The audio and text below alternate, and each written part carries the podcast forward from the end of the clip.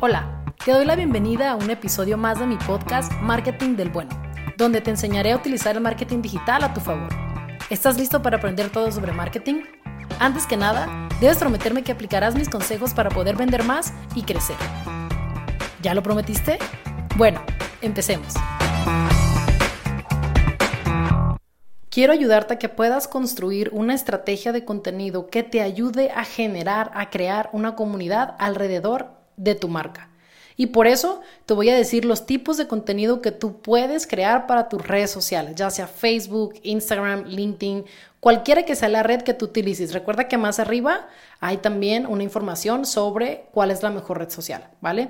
Y entonces, bueno, eh, uno de los, de los, ahora sí que tipos de contenidos que más está funcionando en este momento por todo el auge que trae Instagram, por todo el auge que trae TikTok en las empresas es el contenido educativo.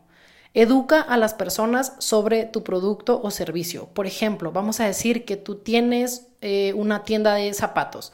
En la tienda de zapatos tú tienes diferentes tipos de zapatos. Entonces tú dices, ah, ¿sabías que los tenis con esta suela te ayuda a mejorar tu postura? ¿O sabías que este material te ayuda a que no te suden los pies? No sé. O sea, un material como una información realmente educativa, que la gente aprenda de lo que tú estás vendiendo y no solamente mostrarles zapatos, ofertas, etcétera, ¿vale? El que sigue va un poquito dirigido o un poquito, es un poquito parecido al anterior y es describe tus productos o servicios, pero descríbelos de una manera que a las personas no le quede duda de qué están hechos y por qué les conviene comprarlos. Simple y sencillamente descríbelos. Otro es cuáles son los beneficios de tu producto.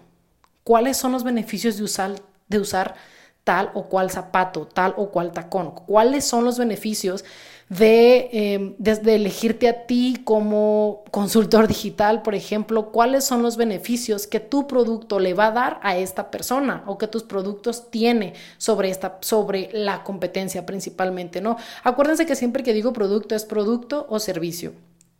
Otro también es la forma de uso. Parece algo muy muy de verdad lógico, pero créanme, de pronto el sentido común y la lógica es lo que más nos hace falta a muchos. Entonces, ¿cómo se usa tu producto? ¿O qué uso secundario le puedes dar? Y te doy el ejemplo, no sé, em, el ejemplo de pinol. Regularmente lo usamos para, em, para limpiar, para dejar todo bien bonito, pero hay gente que también lo usa en la ropa. Entonces es una forma de uso distinta. Entonces tú enséñale a la gente cómo usar tu producto, ¿vale? Otro tipo de contenido que también ahorita está de verdad, pero en el super auge, es el proceso de creación de tu producto o servicio. Si tú entras a TikTok, te vas a dar cuenta que la mayoría de los creadores de contenido que tienen algún producto o servicio que envían, que realmente sus compras son en líneas, tienen su proceso de creación.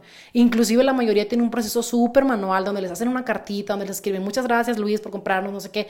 Entonces, tu proceso de creación, ¿cómo es? Dale a la gente esa entrada de conocerte un poquito más, de conocer mejor de ti.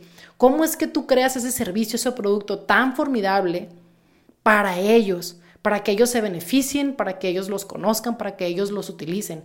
Dales esta parte de y, esta opción de que te conozcan un poquito más.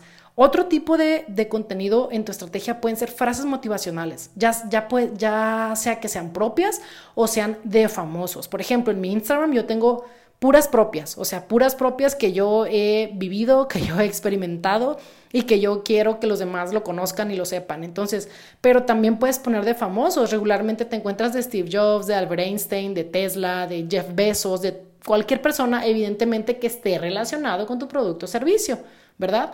Entonces, las frases motivacionales, y te doy ahí un pequeño tip, regularmente ponla los lunes para que la gente se sienta chido, ¿va?